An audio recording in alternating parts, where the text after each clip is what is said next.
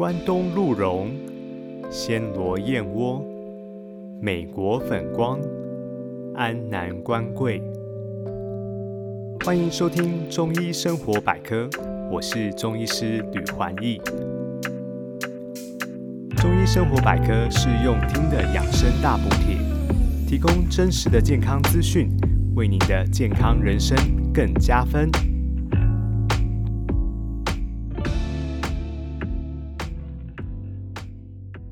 你有计算过自己一整天使用手机的时间吗？现在许多手机都有内建程式，帮你记录每天看荧幕的时间。透过数据，你可以更清楚地了解自己的手机依赖程度。我观察我上周的使用时数，每天平均竟然有三个小时又四十八分钟。看到这个数字，我自己也被吓到了。我以为我对手机的依赖程度没有那么高，只不过是拿手机来看看新闻、看电子书、收听 Podcast。有时候上一些社群，没想到林林总总一天加起来，竟然也有三到四个小时。这个世代被称作“滑世代”，几乎每人每天都一定会滑手机。也许你一早起床第一件事就是检查手机有没有新的讯息，在通勤的时候、吃饭的时间，甚至连上厕所的当下，都有可能在滑手机。根据一个专注在行动市场的市调机构。App Annie 的报告中呢，它提供了一个数字：前十大行动装置优先的市场里，使用者在去年平均每天花费了四点八个小时使用手机装置，相比二零一九年约增加了百分之三十。原来你我的注意力都被手机绑架了，也因为太频繁的看荧幕，眼睛接受蓝光刺激，导致我们的眼睛提早退化。根据健保资料库的统计，近二十年间，台湾国人因为用眼过度就诊的人次有逐年攀升的趋势。现代人最常见的五大眼疾分别是白内障、干眼症、黄斑部病变、青光眼，还有视网膜剥离。其中呢，以干眼症就诊的人口增加的最多，二十年来增加了五点五倍。难怪坊间的人工泪液或是热敷眼罩呢，变成了畅销的商品。过去我们观念以为白内障是一种老化的疾病，六十岁以上才是好发的族群。不过就健保资料库的数字来看，四十岁到五十九岁的这个区间呢，它的比率也逐渐的攀升。而黄斑部病变、青光眼、视网膜剥离这些疾病，在各个年龄层都有显著的上升。以下我用一些我曾经遇到的门诊案例，分享中医如何看待眼疾。首先是干眼症，我有个病人阿俊，他是个资讯工程师，一整天都在打电脑。他说最近早上起床呢，眼睛干的几乎无法睁开，就好像眼珠子在柏油路上打转一样。他的形容词真的非常的贴切。干眼症到底是怎么一回事呢？在眼睛的解剖构造中。眼表的泪液层由内而外分别是黏液层、水层，还有油脂层。当有一层分泌不足或是分泌不均，就会引发干眼症。大部分干眼症的患者都是油脂层分泌不足。油脂它可以延缓泪水的蒸发，所以有经验点过人工泪液的朋友呢，应该都会觉得泪液有点黏黏稠稠的感觉。干眼症的发病原因有老化、长时间使用三 C 产品。或是长期的佩戴隐形眼镜，如果是女性朋友，到了停经期，会发现身体黏膜层比较容易干燥，这也是一个触发的因素。以中医的观点来看呢，治疗干眼症要分为泪水制造不足或是消耗过度这两个方向来切入。如果是制造不足的状况，可能是病人的气血比较虚弱，那么重点是放在补肝肾为主，以提升制造泪水的原料。另一方面，如果是消耗过度的病人，这个就是属于我们现在一般用眼过度的族群，因为身体过度的透支，产生了一些虚火，把滋润眼睛的泪液给蒸干了。治疗的方向呢，要以清体内多余的这些肝胆的火气为主。那么，如何预防干眼症呢？第一，要避免身体的发炎，像是吃太多辛辣刺激的食物，或是熬夜、过度劳累呢，都会造成身体的压力。使身体处在一个发炎的状态。另外呢，用眼三十分钟，建议尽量休息个十分钟，以避免眼睛的疲劳。女性朋友在化妆的时候要特别的小心，避免呢这些化妆品堵塞你的泪孔，影响泪水的分泌。再来，我们讨论白内障的问题。我门诊中也有一部分年长的朋友有白内障的状况，严重的白内障肉眼就可以辨识到瞳孔颜色的异常。白内障是眼球内的水晶体因为老化而混浊，严重的时候会造成视力的下降，影响看出去的视野。危险的因子有老化、过度使用三 C、紫外线曝晒、深度近视，还有糖尿病问题。目前医学治疗的效果非常的好。对于初期的白内障，可以考虑中医治疗，延缓退化。但是，假如已经严重影响视力了，就不建议拖太久，可以咨询眼科医师，询问是否需要进行手术来置换水晶体。平常预防白内障呢，建议户外活动，假如太阳太烈的时候，要佩戴太阳眼镜。另外呢，必须有意识的减少使用三 C 产品。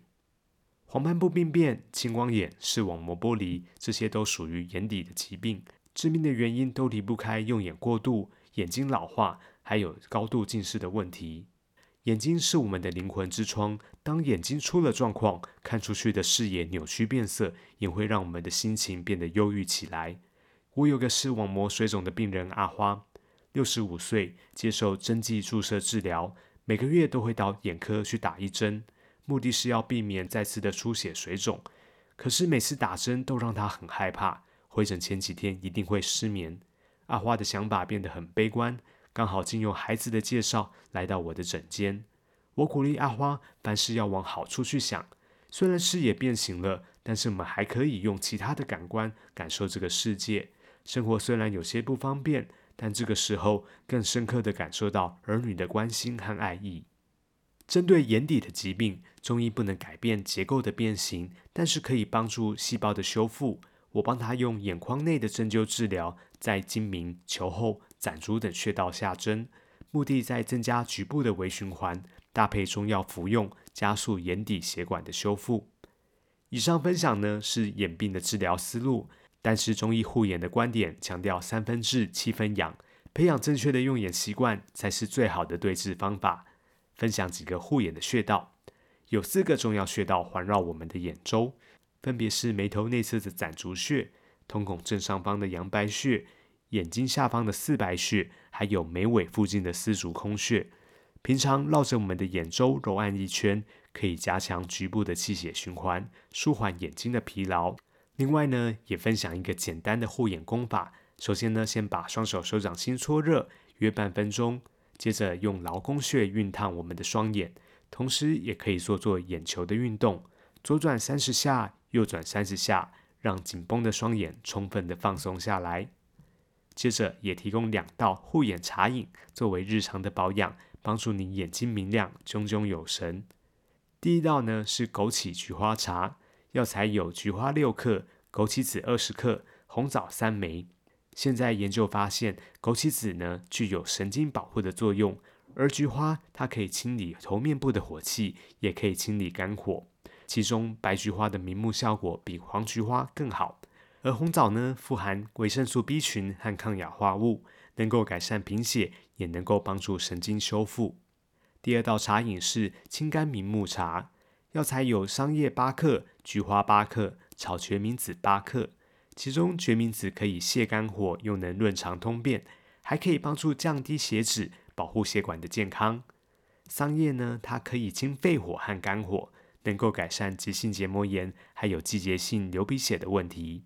这两道药茶的做法很简单，只要将药材洗净后放入锅中，加水一千 CC 煮沸，在小火焖煮个五到十分钟即可饮用。饮食方面呢，可以用五色入五脏的大原则来选择食物，例如绿色的食物清肝火，可以选择菠菜、青椒、绿花椰菜、芥蓝等等。